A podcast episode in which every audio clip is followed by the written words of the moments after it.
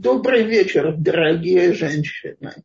Значит, я видела, как вы, э, э, на тему урока я предложила сама на основании вопросов, которые приходили от женщин, на которые я не очень успела ответить.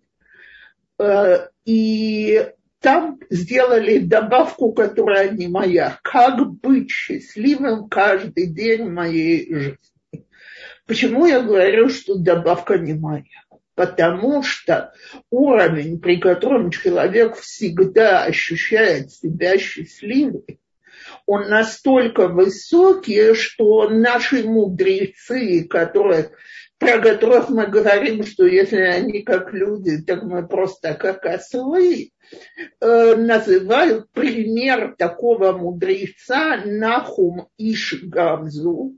Что такое Ишгамзу? Это мудрец, который, что бы в его жизни не случалось, он говорил Гамзула Това. И это к лучшему. Так вот, причем он это не просто говорил, он это ощущал, и он это верил, и так он жил. Так вот, человек, который так живет, то он действительно может быть счастлив не то, что каждый день своей жизни, а буквально каждую минуту своей жизни. Но даже наши мудрецы приводят его как пример такого очень высокого класса. Э, то есть э, понятно, что быть счастливым каждый день это очень непросто. Происходят многие вещи, которые мы ощущаем, мешают нашему желанию и способности быть счастливыми. И это нормально вопрос, или мы в принципе счастливы нашей жизнью, или мы живем с ощущением постоянного такого, как бы это сказать, да, ну, как-то надо прожить ближайшие 70 лет.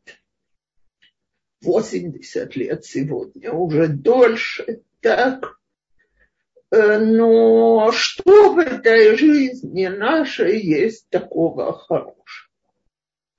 Так вот, с вашего разрешения, я начну с поговорки, которая в моих глазах, опять-таки, я неоднократно привожу поговорки. Почему? Потому что собственно говоря, это вот такие мантры, которые с самого раннего детства запоминаются человеку и входят в его мозг, и это превращается в некую установку. Так вот, есть знаменитая поговорка «Не родись красивой, а родись счастливой». А теперь давайте подумаем, что значит родиться счастливой. Это значит, что кому-то повезло, и он родился счастливым, а кому-то не повезло. И вот поэтому он бедный несчастный, она бедная несчастная. Так вот, давайте так. Во-первых, большинство детей рождаются счастливыми, потому что мы видим очень много детей, которые, ну, может быть, пока у них колики первых месяцев, они, и пока идет адаптация к новому миру, они не очень довольны жизнью. Но ты смотришь на ребенка нескольких месяцев, если он здоров, то, в общем, он человек полный оптимизма. А вот где-то уже в садике этот оптимизм начинает исчезать и меняться на совершенно другое поведение. И возникает вопрос, действительно ли нам нужна какая-то особая среда для того, чтобы быть счастливыми? Или счастье, уровень нашего счастья зависит от уровня нашего отношения к жизни. И я объясню, что я имею в виду. Есть фильм, который я предполагаю, что очень многие видели. Я этот фильм очень люблю. The Speech of King. Э, на иврите Неума Мелех, не знаю, как переводят название по-русски, но речь идет о э, отце, тип, нынешний, король говорит, я вижу, у меня написали большое спасибо. Так вот, э, послушайте, собственно говоря, у кого лучшие условия по жизни? Человек родился принцем. Так вроде бы у него есть все, что нужно для счастья. Да, я понимаю, вы сейчас мне скажете, что он бедный заика, и это ему мешало быть счастливым. Но я лично знаю счастливых заик, даже если они не принцы, не короли. Так вот, то, что мешает, это не внешние условия. Потому что это самообман, когда я говорю себе, вот если бы в моей жизни произошло вот это и вот это, а сейчас абсолютно не важно что, маленькому ребенку купили бы велосипед, взрослому ребенку подарили бы кругосветное путешествие. Так э, отношение окружающих ко мне бы стало таким, как мне хочется, вот муж бы для меня делал то, что мне хочется, сразу бы я была счастливая. А так как он не делает, то что же делать мне по жизни плохо? Э, дети бы меня уважали, на работе бы меня повысили в должности. Вот э, я бы себе сделала капитальный ремонт в квартире, новую кухню и так далее, и я была бы полностью счастлива. А на самом деле мы все знаем, что даже когда какие-то такие замечательные вещи в нашей жизни происходят, мы все равно какое-то время мы очень радуемся этой вещи но мы сразу начинаем искать новую. И говорят наши мудрецы, что ребенок рождается сжатыми кулаками, как символ того, что человеку всегда нужно еще что-то в этой жизни. Не бывает такого состояния, чтобы человек был полностью удовлетворен тем, что у него есть, так как же так, если мы не можем полностью быть удовлетворены, как мы можем быть счастливы?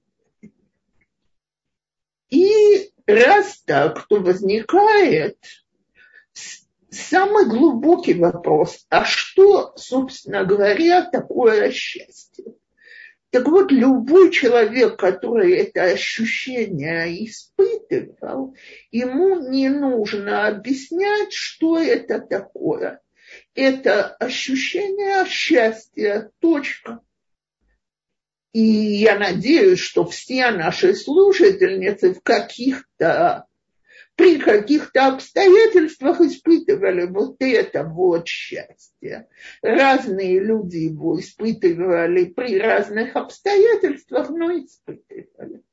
То есть это некое ощущение, что тебе, жизнь прекрасна и тебе прекрасно в этой жизни. Так вот, что же нужно для того, чтобы быть счастливым? Я думаю, что уже Рамхал в Масилат и Шарим в пути праведных говорит, что человек сотворен для счастья, а самое полное счастье – это настоящее приближение к Творцу. Это высший духовный уровень счастья. И я к нему, как вот я говорила про Нахума и Жгамзу, очень нелегко прийти, поэтому сегодня я не буду на эту тему много распространяться. Но если мы будем говорить более прозаически, человеку для счастья нужно чувствовать, что в его жизни есть цель, есть смысл, что он не живет в этом мире просто так день за днем. Теперь, и вот здесь мы очень часто натыкаемся на первый камень, который мешает нашему счастью. Мы не позволяем себе быть счастливыми по нашим представлениям о счастье, а позволяем навязать нам чужое представление о счастье. Вот один из вопросов, на который я не успела ответить, Значит, женщина спрашивала, что делать, если ее любимая мама, которую она очень любит и которая ей во многом помогает и поддерживает, не дает ей ощутить счастье, потому что она ей все время говорит, ты посмотри, вот ты была такая способная, такая талантливая, столько могла, а теперь сидишь дома с детьми и никуда не продвигаешься.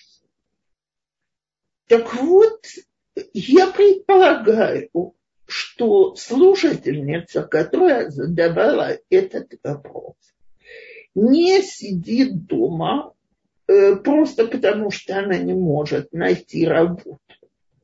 Видимо, человек решил посвятить себя воспитанию детей и э, дому своему, как жена, как мать, как хозяйка. Теперь, вместо того, чтобы эта женщина ощущала внутри, как важно и ценно то, что она делает, и как бесконечно важно для ее детей то, что она им дает, она себе все время говорит в глазах общества, я человек не состоявшийся. Каким образом можно быть счастливой, если я себя вот так ощущаю не состоявшейся? Так вот, главный вопрос здесь. Готова ли я жить по своим представлениям о жизни, или я обязана подчиняться чьим представление о маже. И более того, я хочу сказать, я затрону, может быть, больную тему. Я вижу людей, которые э, сделали чуву э, и пришли к соблюдению заповедей. И мысль была, что это наполнит их жизнь счастьем. Они даже могут сказать, что вот так они прослужили курс э, э, по Рамхалу пути праведных, и там об этом говорилось. Ура, ура! Теперь мы, значит, можем ощущать, что мы чувствуем э, себя счастливыми.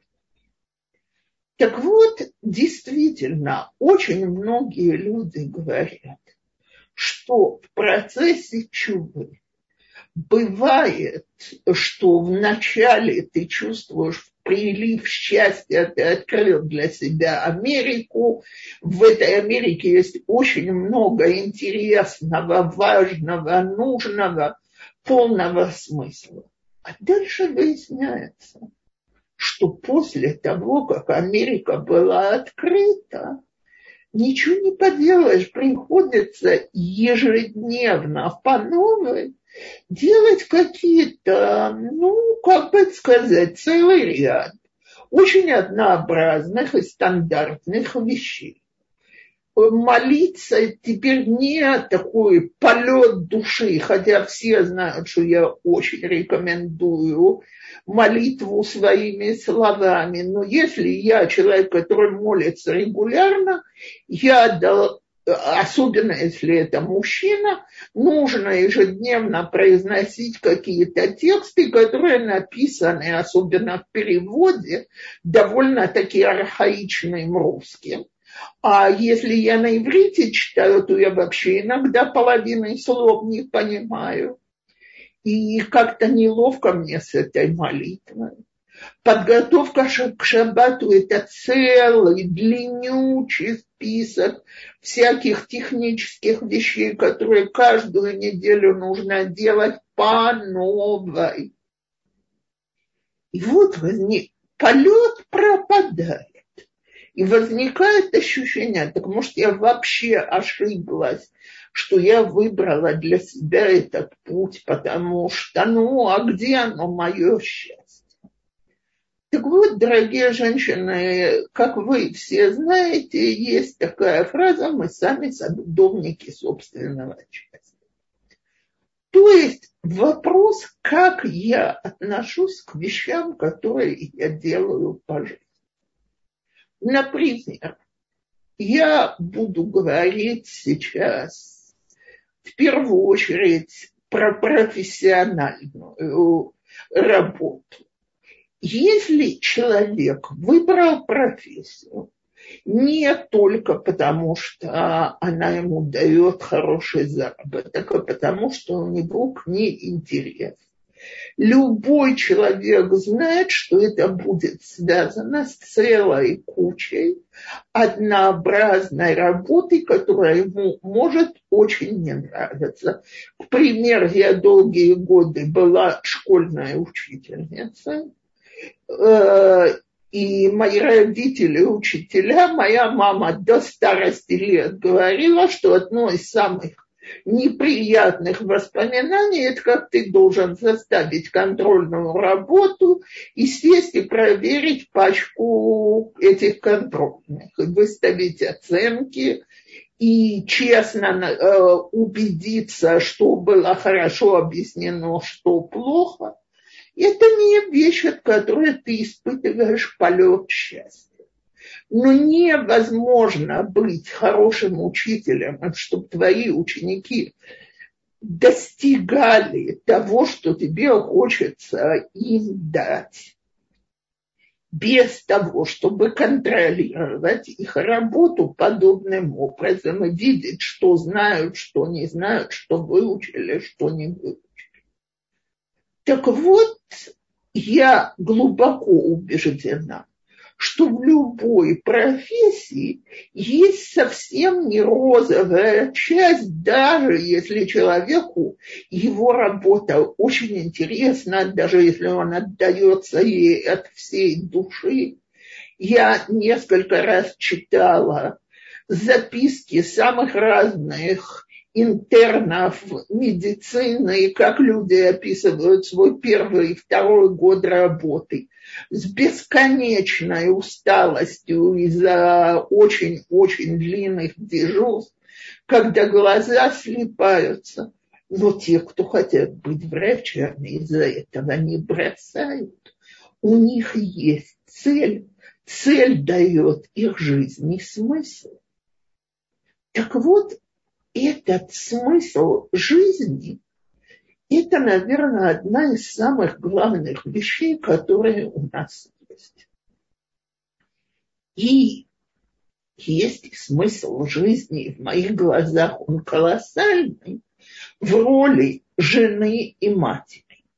Так там я выкладываюсь во всех областях, в которых нужно, готовка, стирка, э, следить за собой, чтобы мужу нравиться, прощать по новой, э, выводить куда-то в парк играться, сидеть, читать детские книжки, которые я сама наизусть помню по пять-шесть раз.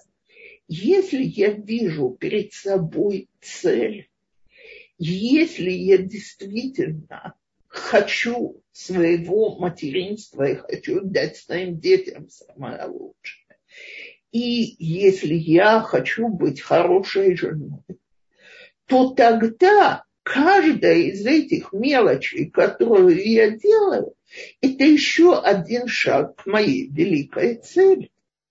И опять повторяю то, что я говорила уже неоднократно. Для того, чтобы у меня на эту цель были силы, я должна наполняться. Чем? Тем, что мне дает быстрое и моментальное удовольствие. И вот здесь я хочу коснуться еще одного вопроса, который я получила. Э, обычно одно из наибольших удовольствий, которое человек получает, это от его хобби.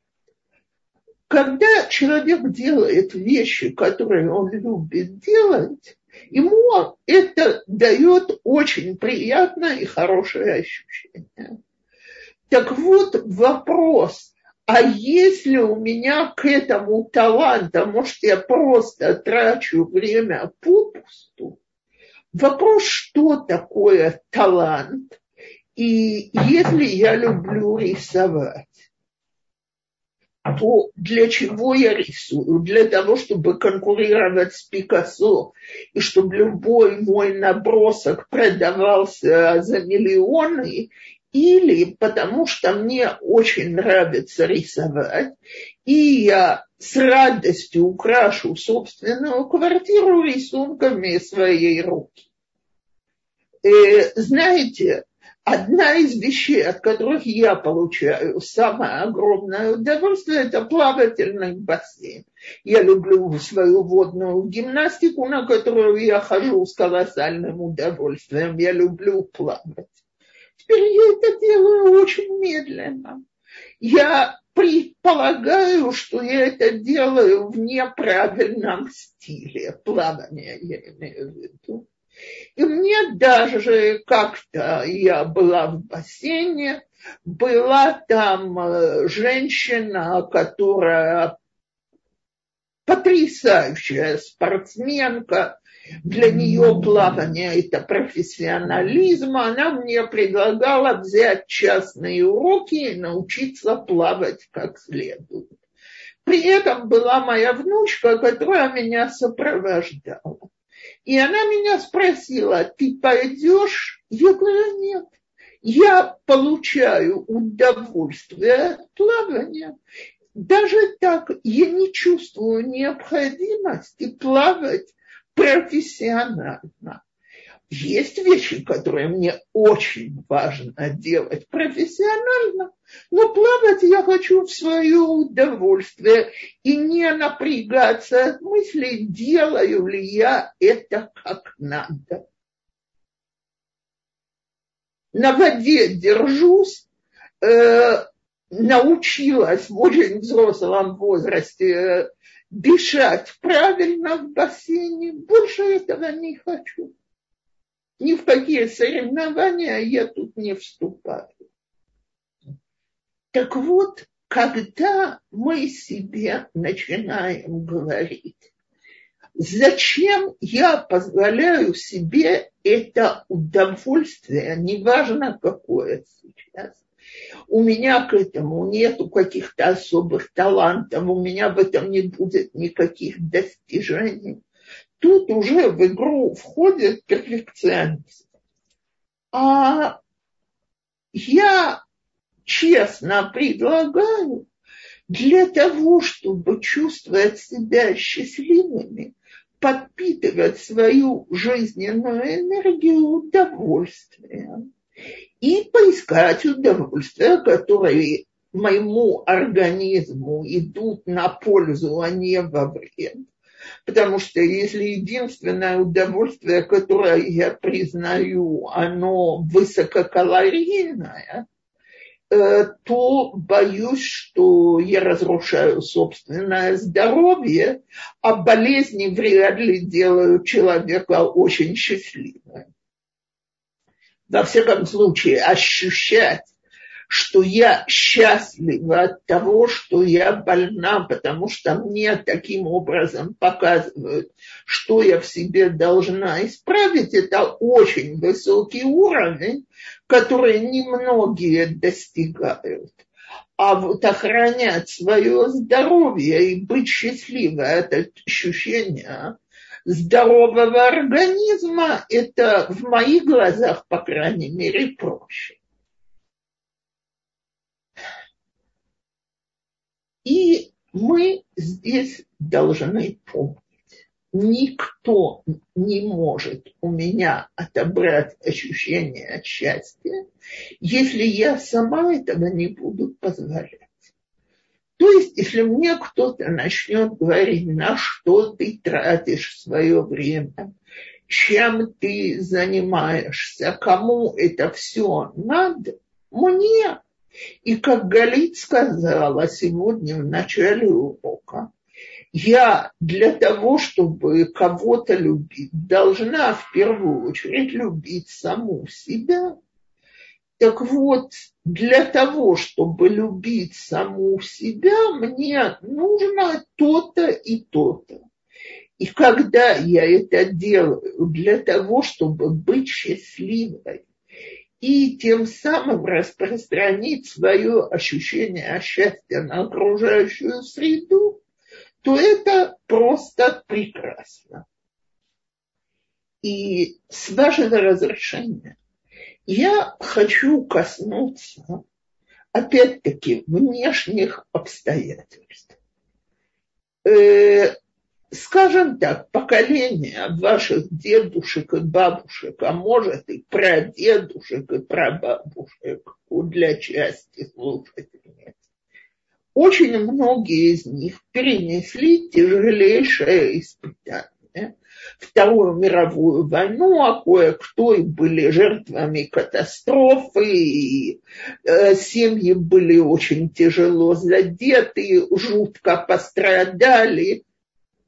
Так вот, среди людей, которые пережили катастрофу, были люди, которые в дальнейшем были людьми очень счастливыми и дали счастье своим детям, своим внукам, несмотря на их очень тяжелые страдания. А были люди, которые перенесли что-то, что совершенно разрушило их внутренний мир. И все, кто были в их окружении, тоже страдали от синдромов тяжелейших человеческих травм, которые эти люди перенесли. И если говорить по большому счету, то, собственно и говоря, я говорю о подходе э, Виктора Франкеля и о подходе Леви Приму. Два философа, Э, не только псих... Э, я не готова говорить о Викторе Френкеле только как о психологе. Он, безусловно, философ 20 века. Так вот, это два совершенно разных подхода к жизни. Леви Примо написал это человек с вопросительным знаком, опять не знаю, как по-русски так, ну, я примерно привожу. А Е, Адам, вот это вот человек, то есть то, что он видел в лагерях, привело к глубочайшему разре, э, разочарованию в человеке, как, э, так сказать, личности в самом себе и, в конце концов, к самоубийству. А Виктор Френкель который также потерял в лагере любимую жену, родителей, э, перенес период тяжелейшего рабства и ежедневного страха смерти. Вышел из лагерей с логотерапией Жизнь должна быть наполнена смыслом. Когда человек ощущает, во имя чего он живет, он может перенести любые трудности, он может выстоять, и он счастлив тем, что он добивается своей цели. И это два подхода к жизни вообще. Причем, поймите, я нарочно до сих пор не коснулась наших отношений с Всевышним. Потому что счастливый человек – это человек, который видит в жизни, как Всевышний, ему все время посылает знаки своей любви как он его поддерживает, как он с ним в самые тяжелые моменты его жизни. Трудности есть этому человеку предначертано пройти эти испытания. Но Всевышний с ним там, в этих испытаниях. А можно всю жизнь воевать с Всевышним ты мне не додал. Ты меня загнал вот в такие условия, в которых я не могу радоваться, я не могу любить, я не могу быть счастливым человеком. И тогда все, что происходит, все плохо. Потому что нет уверенности, что удача, счастье, то, чем я сегодня доволен, может продержаться даже до завтрашнего дня. Я думаю, что корона сейчас показала, насколько все то, что мы считали само собой понятным и своими какими-то достижениями, может вот так вот рассыпаться. И если мы вместо того, чтобы все время, так сказать, быть в вечном напряжении, а что же будет завтра, мы наладим нашу внутреннюю близость к Всевышнему. Примем, что миром управляет Он, а не мы будем просить его о помощи, будем опираться на его помощь и будем присматриваться, как и сколько и в каких вещах она нам дается. Я тут разговаривала с одной женщиной, и ей сказала, одним из самых тяжелых испытаний в моей жизни был, были последние годы моей любимой мамы Зихроно Левраха. У мамы был тяжелейший Альцгеймер, и видеть, как человек, которого ты всегда бесконечно уважал, перестает быть личностью, Рас, вот этот распад личности, в моих глазах это одна из самых страшных вещей. И с другой стороны, с этим испытанием Всевышний послал столько помощи, включая необыкновенно преданную женщину, которая за ней ухаживала самым лучшим образом, которая действительно в эти годы сделала для нее все, что могла и видеть те вещи, которые в этом тяжелом испытании были подарками с небес, это было для меня по жизни огромным уроком. И это не значит, что я не молюсь ежедневно. Алташли хайнила зикна, не бросай меня в годы старости моей, и не прошу Всевышнего остаться в здравом уме и трезвой памяти. Но я принимаю, что когда он что-то делает, мы говорим это, что он готовит лекарства еще перед тем, как посылает болезнь.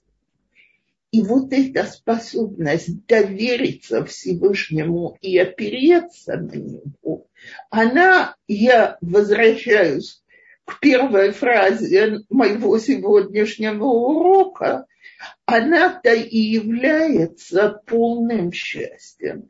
Мы, тяжело нам выйти на этот уровень, но всякий раз, когда мы это делаем, близость к Всевышнему – это высший уровень счастья в этом мире.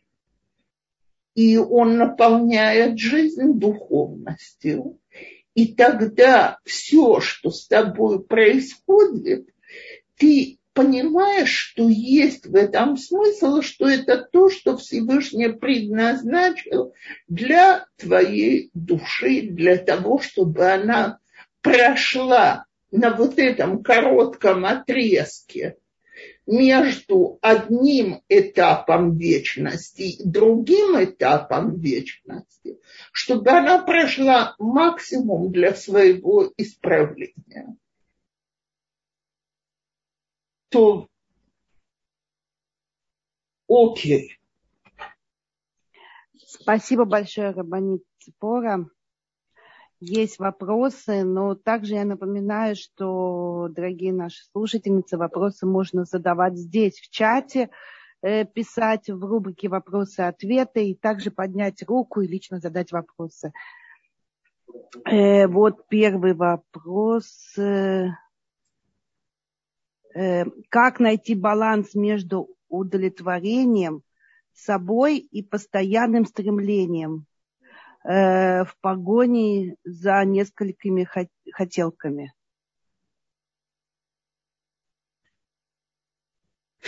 Смотрите, хотеть можно. Вопрос, почему это мне должно мешать удовлетворению собой. Если я, я это, как бы сказать, некое количество бесконечных хотелок, как тут женщина выразилась, вот куплю новое шикарное платье, я стану красивой.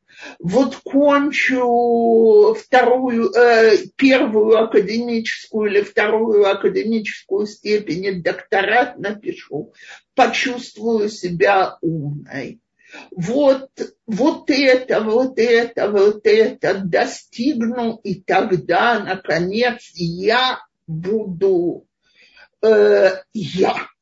Так? Так вот, дорогие женщины, я, я, потому что я дочь Всевышнего. И он меня поместил сюда, на тот отрывок времени, в который я нахожусь, потому что в этот отрывок времени мир без меня не мог существовать. И для этого я совершенно не должна быть ни Наполеоном, ни Александром Македонским, ни Альбертом Айнштейном. В мире есть очень много людей, очень много важного, и какой-то отрезок этой важности я должна запомнить своим существованием в этом мире. Более того, на уровне иудаизма, я вам скажу так, меня это в свое время потрясло, что когда евреи получили Тору, то, как известно, там присутствовали все еврейские души.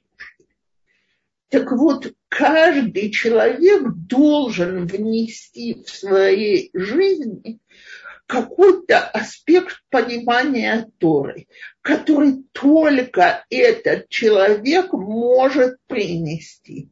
Никто другой за него этого сделать не может. То есть ты не, совершенно не обязательно должен быть Моше Рабейну, ты можешь быть э, и даже не Рабизуша Минаполи, но ты для себя должен какие-то вещи понять и передать их своим детям, внукам, ученикам, близким, это твоя частичка Торы, без которой обойтись, обойтись невозможно.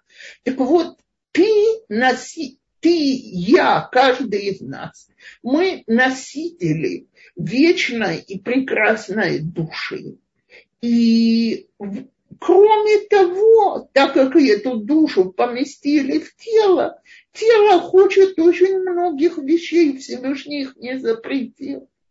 Всевышний дает полное право получать удовольствие, если мы помним, что это не самое главное в нашей жизни. Спасибо. Э, дорогая Рабанит, с двумя маленькими детьми каждый, э, каждый день проходит как предыдущий, и не получается э, радоваться жизни в полной мере, хотя понимаю, что лучшее время жизни сейчас.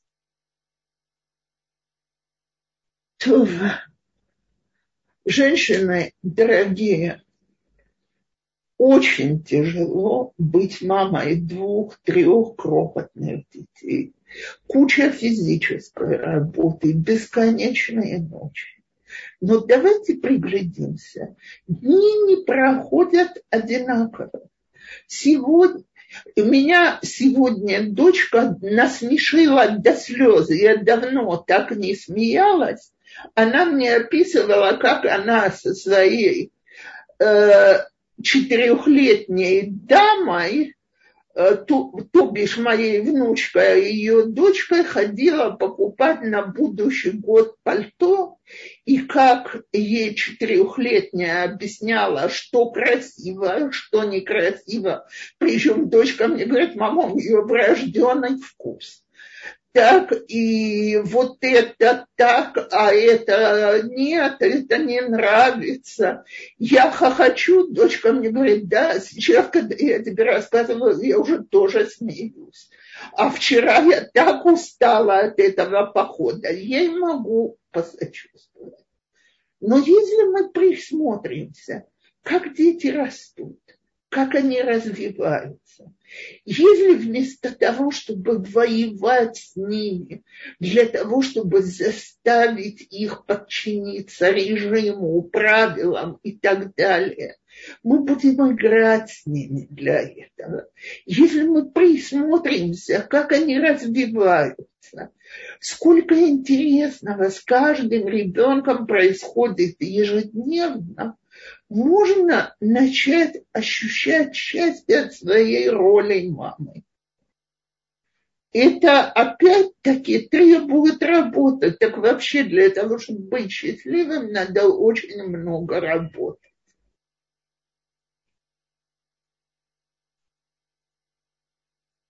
Спасибо.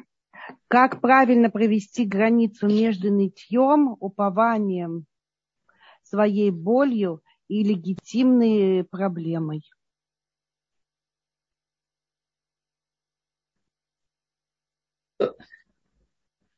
Я не очень понимаю вопрос, честно говоря. Мне кажется, что здесь идет речь о том, что вот есть, мы каждый день видим какие-то проблемы. У нас есть боль, у нас есть проблемы.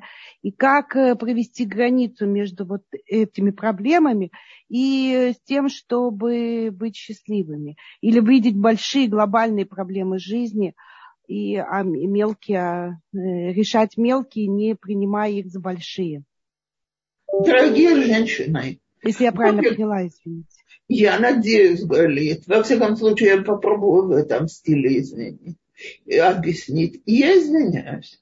Человек, которому болит зуб, ну, сколько это зуб повесует по размеру от нашего тела.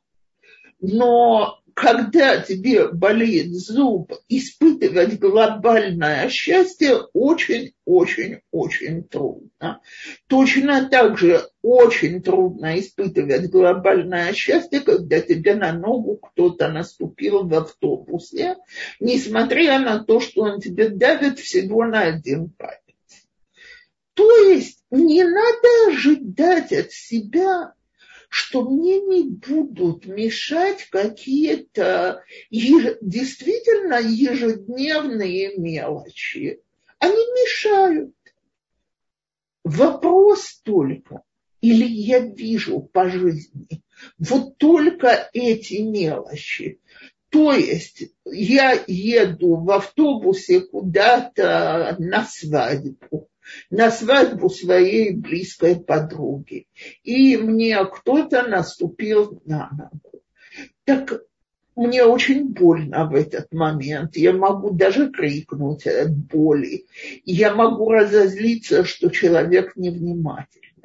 Но если я себе скажу, уф, зачем я вообще решила поехать на эту свадьбу, и что представляет собой эта свадьба по сравнению с тем, что мне причинили эту физическую боль в автобусе, тогда, видимо, мы действительно теряем пропорции.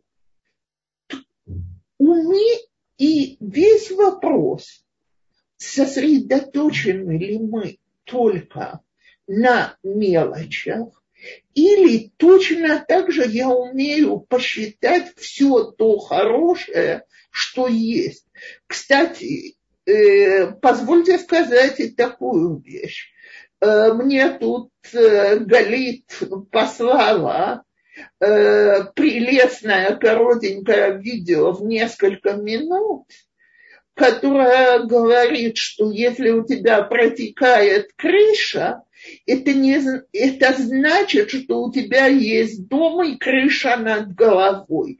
И если твой ребенок мусорит и мешает порядку дома, то это значит, что ты очень счастлива, что ты, не дай бог, не бездетная и так далее.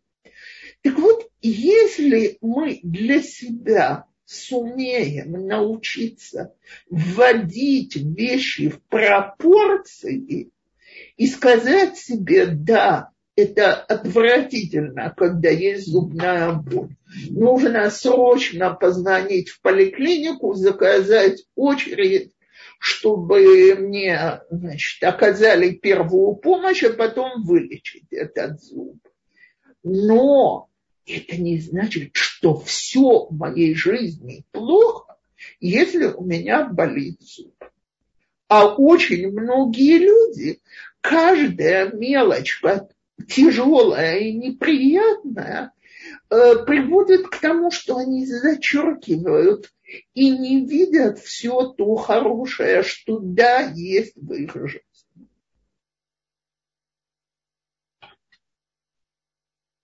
Э, спасибо, но мне вот почему-то кажется, это какая-то наша ментальность, да, эти преодолевать трудности. Э, то, так я пока не вижу очень много людей, особенно взрослых. Э, хорошо, давайте следующий вопрос. Вот. Э, как быть счастливой и полностью удовлетворенной жизнью женщины, когда у нее нет детей? А ей уже 38 лет. Она понимает, что есть очень много, за что можно быть благодарной, и есть много, чему она может радоваться в жизни, но бездетность не дает ей быть полностью удовлетворенной жизнью. Э, послушайте, э, во-первых, э, я от всей души желаю, чтобы эта проблема решилась. И я извиняюсь, но, по-моему, женщина, которая это написала, претендует на уровень выше нашей праматери Рахели, Рахели которая говорила, Гавалим баним им лом, это анохи. Дай мне сыновей, а если нет, то я умру. То есть это действительно очень сложно быть полностью удовлетворенной, если у тебя, не дай Бог, нет детей. И для этого, может быть, вот здесь главная точка, которую я вела и, видимо, все-таки не вывела, я утверждаю, что для того, чтобы человек был счастлив, он не должен быть полностью удовлетворен. Потому что невозможно в этом мире быть полностью удовлетворенным. Наш мир, он мир, в котором всегда чего-то не хватает. Он так создан. И иногда не хватает очень многого, иногда не хватает меньше. Но если э, в этом письме было, что есть в моей жизни очень много хорошего, и я его вижу, и я за него благодарна, то это правильное отношение к жизни вместе с молитвами, чтобы проблема бездетности была решена. И вместе с лечением. И э, от всей души желаю, чтобы эта дыра в жизни заполнилась. Но сразу же, вон у нас там было письмо, и я предполагаю, что без, женщина, которая бездетна, подумала, на что человек жалуется. Вот у него двое маленьких детей, а жизнь с ними однообразна. Так вот, я думаю, что нам всем всегда кажется, что если бы моя главная дыра заполнилась, мне бы все остальное оказалось ерундой. Нет, когда заполняется одно, э, мы начинаем ощущать что-то другое. Этот мир, он мир несовершенный.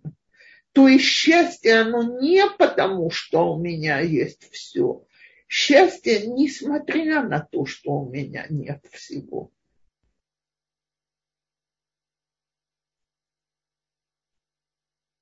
Спасибо уважаемая Рабанит, если желаю быть королевой, Наполеоном, а в действительности обычный средний человек, радоваться, помогите понять мне себя. Я могу быть королевой среди близких мне людей.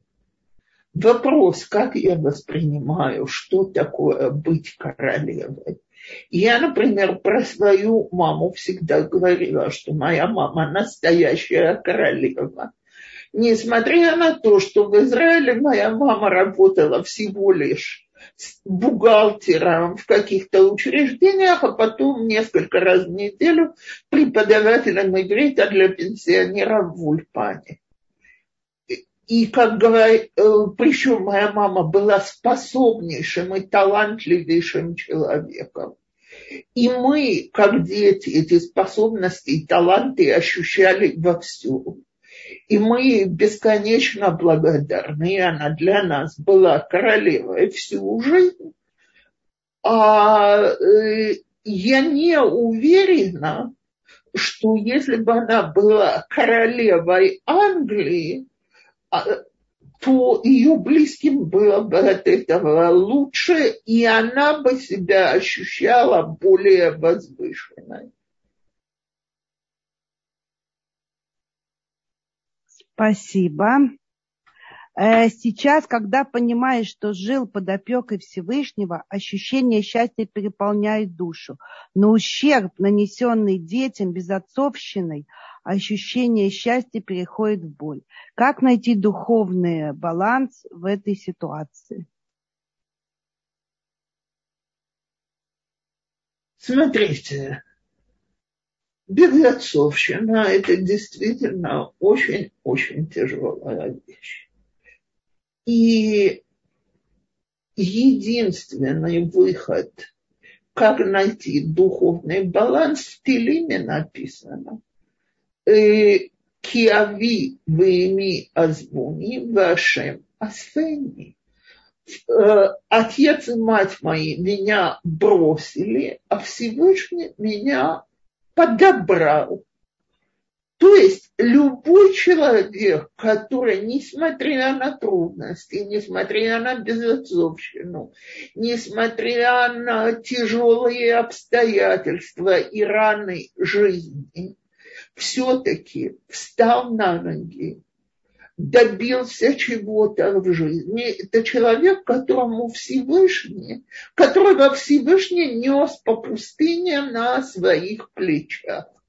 И каждый из нас какие-то пустынные отрывки своей жизни прошел на, путь, на плечах Всевышнего. И надо ему молиться, чтобы он помог заполнить в душе ущерб, который мы чувствуем.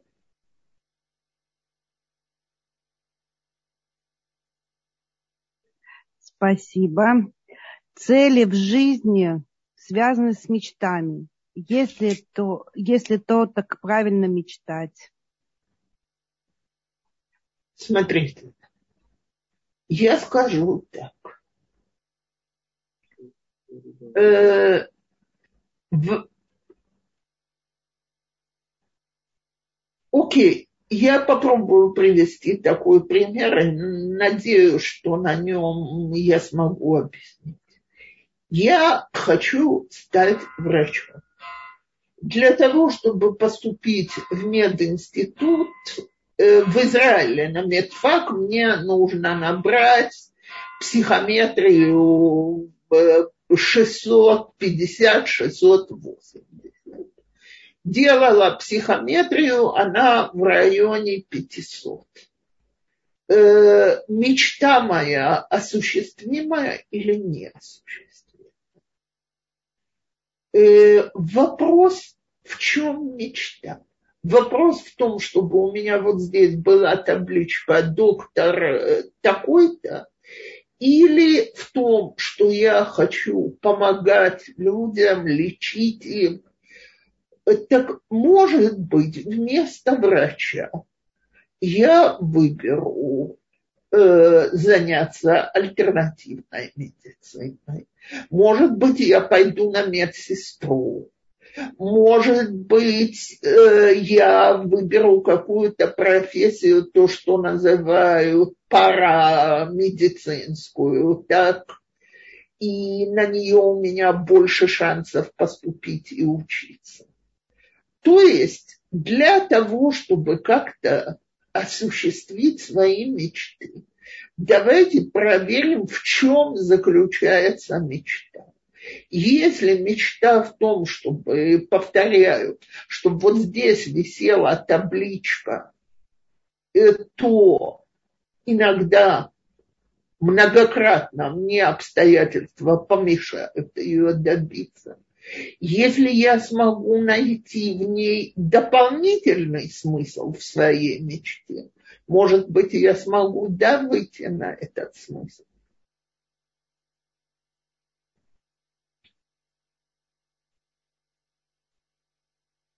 Спасибо, дорогие наши слушательницы. Если я чей-то вопрос не зачитала, перешлите его еще раз. Я могла пропустить.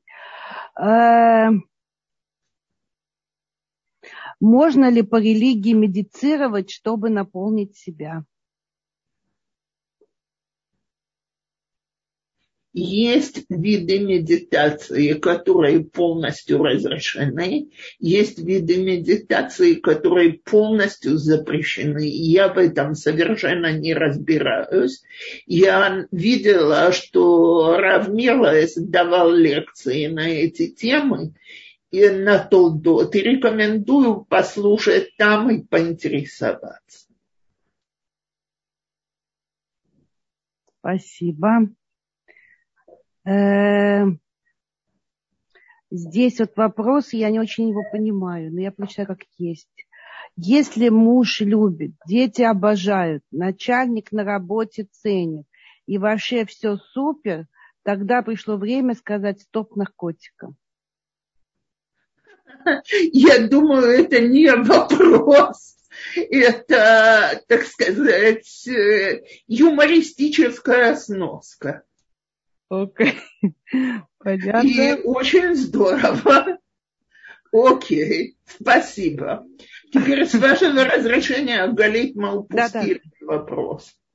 Прожив в Советском Союзе основную часть жизни, где множество женщин – это матери-одиночки, сделала вывод, что самое страшное, когда мать одна воспитывает детей без отца. нет полноценного восприятия ребенка семьи, и эта ущербность, она видна гораздо позже. Такой ущерб разве может женщина восполнить в жизни своего ребенка? Опять, это что-то очень тяжелое. И тем не менее, я вижу детей, которых вырастили прекрасно. Да, у них есть проблема. Иногда это проблема. Вы знаете, у меня была ученица, которую я очень любила. И когда я ее готовила к свадьбе, она мне, она человек замкнутый, но тогда она мне сказала, он говорит, я всю жизнь росла, там оба родителя были дома, в атмосфере постоянных конфликтов между родителями. Я так боюсь, что я это перенесу в собственный дом. Я ж понятия не имею, как надо себя правильно вести, чтобы этого не было. И я помню, что я ей сказала, смотри, то, что ты понимаешь, что у тебя есть проблема, это твой ключ к ее решению. Если ты в какой-то ситуации не знаешь, как себя вести, то, что тебе хочется, это начать скандалить, потому что ты видела, что себя вот так ведут.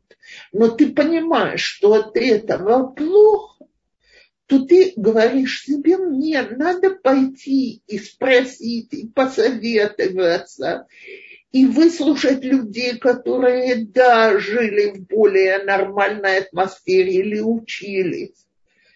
Так вот, если человек понимает, что то, что он рос без отца, наложило на него печать, и этот человек, когда он женится, неважно, или это мужчина, или это женщина, говорит себе, мне нужно учиться, как это делать по-другому.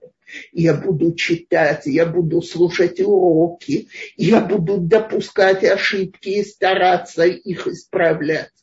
Но я хочу э, залечить рану, да, это будет как человек, которому пришлось пройти непростой процесс Э, восстановления своей души. Я допускаю, что он не будет настолько э, ему не будет так просто, как человеку, который выращен в хорошей семье, у которого был очень хороший образец. Но я знаю из людей из, хороших семей, которые не готовы были работать и считали, что все должно быть само собой. Вот же мой папа или моя мама никогда не кричат, почему этот, это, да, повышают голос. Вот если бы они всегда вежливо и тихо разговаривали, я бы тоже себя вел прекрасно. А знаю людей, которые выросли в тяжелой атмосфере, но зная, что так не надо, сделали колоссальную работу и добились очень много.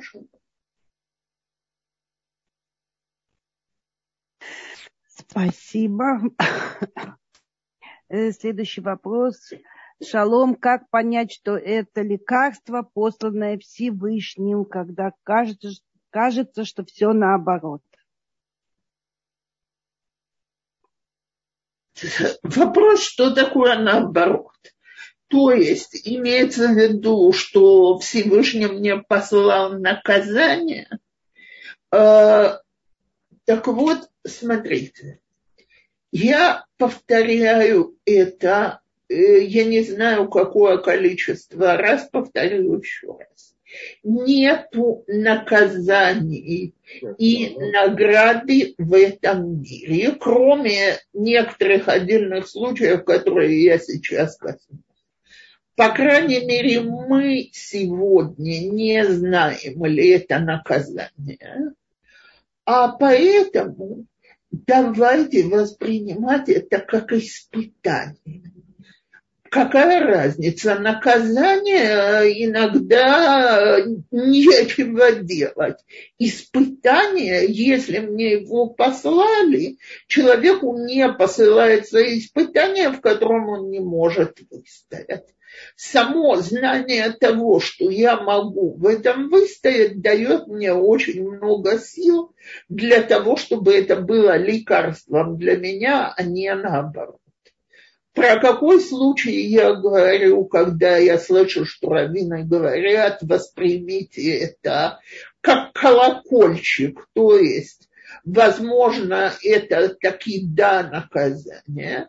Это когда мы очень тяжело согрешили другому человеку, бен адам лехаверо, оскорбили кого-то, унизили, задели, навредили ему, и даже, так сказать, даже не подумали как-то просить прощения, каким-то образом постараться этому человеку вернуть ущерб, исправить ущерб, который мы нанесли и так далее. Так вот, если человек терпит какие-то необычные беды довольно-таки регулярно, многие раввины говорят, подумайте ли вы какому-то другому человеку не нанесли серьезного ущерба.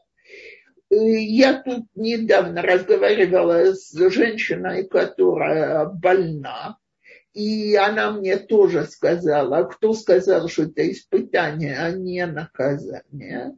И я ее спросила, вы можете про себя сказать, что вы кому-то вот так навредили? Она подумала, говорит, нет. Не, нету у меня в памяти, что я кому-то сделала что-то очень плохое. И говорю, раз так, это не наказание, это тяжелое испытание, но с ним можно работать.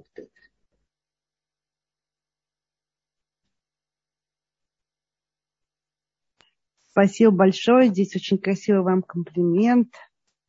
Эм, дорогие наши слушатели, наш урок подходит к концу. У вас есть последние 15 минут, чтобы воспользоваться и задать свой вопрос, пообщаться с Рабанит Цепорой. Пожалуйста, вы можете даже поднять руку и лично задать свой вопрос. А можете здесь в чате написать и можете воспользоваться рубрикой «Вопросы и ответы». У нас есть поднятая рука. Александра, пожалуйста. Э, здравствуйте, меня слышно? Да, очень хорошо. Добрый день. Очень рада вас слышать. Хочу сказать, что я просто ваша фанатка максимально. Просто спасибо всем Вышнему, что вы существуете в наших жизнях. Э, какой вопрос? Смотрите, если э, раньше я жила жизнью не совсем хорошей, не совсем идеальной, обычной, стандартной светской жизнью, и теперь я знаю, как нужно жить, но сил как таких нет. Есть, ну, преобладает во мне лень, и я знаю, как нужно жить, но пока у меня не получается как избавиться от, этой, от этого чувства вины, что я постоянно что-то делаю не так, что я могла бы сделать лучше, я могла бы больше там уважать родителей, лучше бы воспитывала ребенка, или там э, лучше бы отношения выстраивала с мужем. Я очень стараюсь, но всегда знаю, что это не тот э, максимум, который должен быть. Александра, во-первых, огромное спасибо за комплимент. Ты очень приятно. Во-вторых, я всем, я опять повторяюсь, я всегда говорю, когда мы все сделаем по максимуму, у нас в этом мире уже не будет никаких задач. Э, так, э, так как я предполагаю, что вы еще хотите пожить тут, а не уже отправиться на тот свет, потому что мы все любим жить тут, даже э, несмотря на то, что нам обещают что там все будет прекрасно. Так, так э, это и понятно ваше несовершенство. И это не всегда лень. Это действительно очень тяжело быть всегда хорошей мамой, всегда максимально оказывать уважение родителей, быть максимально хорошей женой. Мы все стараемся, иногда получается лучше, иногда хуже. И понятно, что человеку, э, я сейчас больше говорю о вещах, которые были совершенно непривычны светскому человеку, с него и спрос другой потому что, э, смотрите, мы же все начинаем какой-то путь к своему совершенствованию. Так если меня с детства растили, например, на том, что всегда надо делиться с окружающими, и где-то к 7-8 годам уже было совершенно понятно, что если я получаю какую-то сладость то половинка идет брату. Это одно воспитание. А если человеку всегда говорили, ты не позволяй себя задеть, у тебя отберут, ты следи, чтобы, так сказать, тебе палец не откусили, так, то когда этот человек начинает давать другим, ему нужно преодолеть гораздо большую трудность, чем человек, который был воспитан в том, что делиться с другими – это нормально. И так в каждой вещи. А поэтому Всевышний смотрит на наши усилия, а не на наши достижения. И когда вы их делаете, то вы идете по совершенно правильному пути.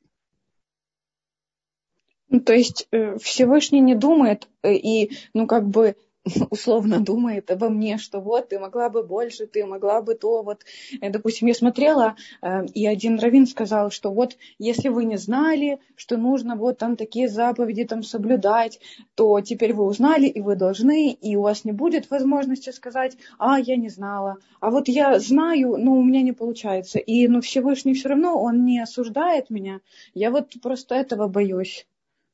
Всевышний видит, что вы стараетесь приблизиться к нему и замечает каждое ваше положительное усилие.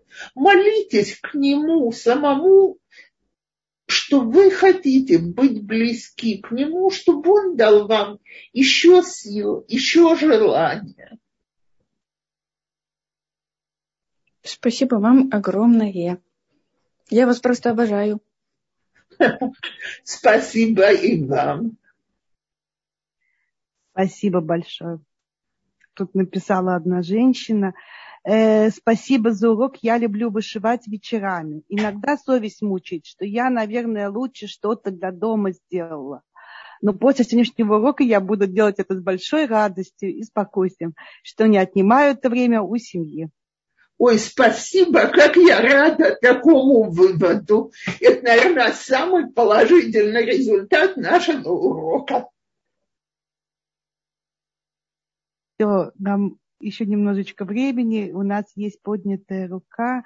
Эстер, пожалуйста. Спасибо большое за урок. И я хотела спросить, совет, может быть, немножко не по теме, как наладить отношения с дочкой, которая взрослая, есть внуки, правнуки, но считает, что мама не имеет права вмешиваться в ее жизнь, что-то общее предложить или как-то обсудить вместе. И вообще не хочет э, каких-то совместных разговоров и, и делиться информацией не хочет. Говорит, я занята, и это я не маленькая девочка, не надо входить в мою жизнь. Как можно вот э, вести себя в этой ситуации? Э, я бы Смотрите, обычно человек, который себя так ведет, он очень не уверен в себе и боится осуждения. А родительское осуждение – это та вещь, которая для нас, наверное, одна из самых тяжелых, потому что хоть она вам и говорит, что она не маленькая девочка, но мы все в душе маленькие дети и ужасно хотим, чтобы родители были нами довольны. Так я думаю, что я бы вместо того, чтобы пытаться ее в каких-то вещах советовать, корректировать, все, что я бы... Хвалить. Да. Хвалить. Все, что я бы замечала хорошее, я бы хвалила. Худыштова. Всего доброго. Спасибо большое за урок. И вам всего хорошего. Аминь.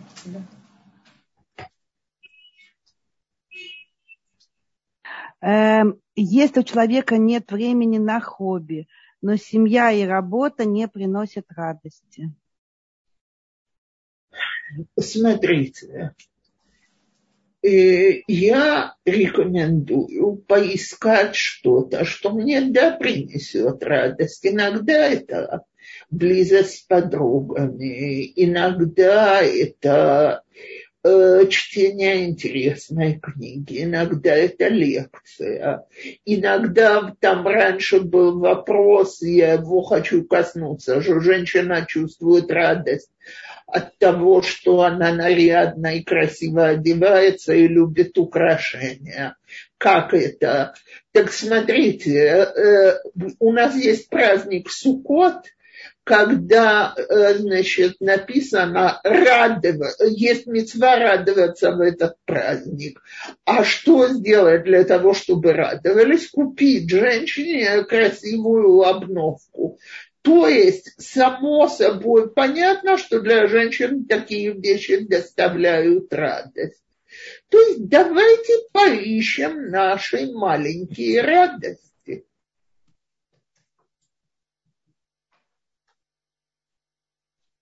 Если э. для которых это может быть наслаждение природой, прогулка. Мне трудно сказать, но у каждого есть в душе что-то, что его может порадовать. Спасибо. Можно изучение Торы приравнять к хобби?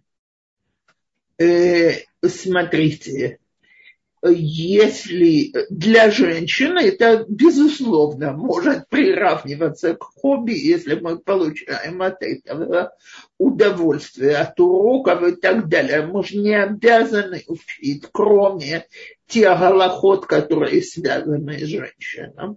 Поэтому, если женщина... Я, например, для меня величайшее удовольствие учить Танах. Я получаю колоссальное наслаждение.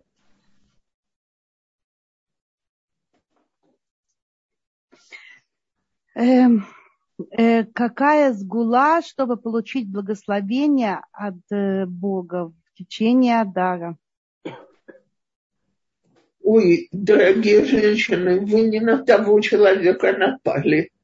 Я очень не человек с гулот.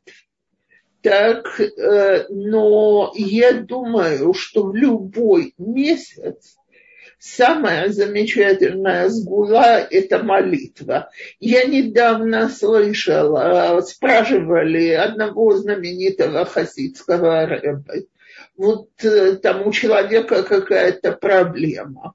И какую сгулу могут посоветовать для его решения? Он сказал, ну скажите ты. Так человек говорит, да, но у меня проблема серьезная, и мне очень важно, так он ответил, так скажите еще главу из Тилима.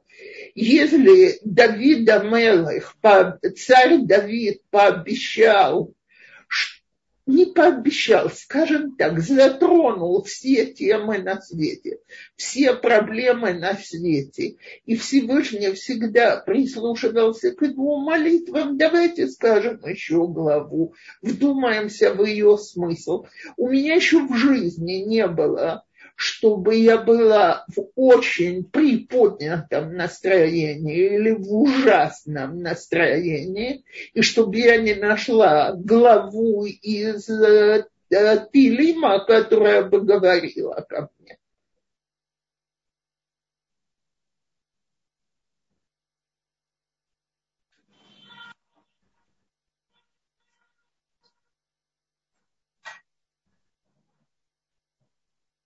Галит? Извините, извините, у меня выключен микрофон был. Спасибо большое. Как не пускать внутрь неприятные высказывания? Ой, это нам осталось полминуты. Это я не берусь отвечать в полминуты. Это очень серьезно. Почему мы себя расцениваем на основании того неприятного, что нам говорят посторонние люди?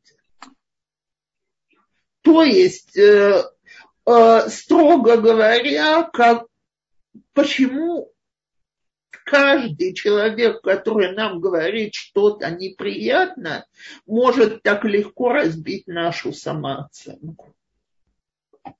Угу. Спасибо. Здесь спрашивают... Спасибо. Да. Вот это, да, спасибо. Э, правда ли, если читать всю книгу Таелим, все сбудется? Нет. Нет нигде никогда не было обещано, что все сбудется. Сбудется то, что Всевышний считает нужным и полезным для нас. Но это хороший путь обращаться к Всевышнему и просить. А вот просьба к Всевышнему – это совершенно необходимая вещь для того, чтобы раскрылись ворота через которую в нашу жизнь впускаются вещи, о которых мы молимся. Рабанит Цепора, огромное спасибо. Спасибо, и здесь очень много благодарностей. И, и видно, и что тема... Всем. Да, и мы очень-очень просим благословения. Это наша сгла то э, Галита, знаете, из серии Беркад Гедиот Алтие Калабайнеха, так Гедиот это простой человек, так? То есть благословление простого человека пусть не будет пустым в глазах твоих. Так вот, э, я всегда, когда меня просят это благословление, желаю всем, чтобы мы чувствовали в каждой, в каждой страничке нашей жизни руку Всевышнего, его поддержку, и чтобы мы видели, вот понятно, что все, что в нашей жизни происходит, оно лейтова, к лучшему, но чтобы мы это могли видеть и понимать своими глазами и своим умом. И я от всей души желаю это всем участницам нашей группы в Леколам Израиля, всему еврейскому народу. Банит Цепора, много-много радости вам, здоровья вам и вашим близким. Сейчас самое главное это здоровье. Берегите себя. Блин, спасибо всем вашими молитвами, это точно. Всего хорошего. Спасибо большое. И О, пусть у нас будет в этом году двойная радость в Адаре. Всего хорошего всем. До свидания.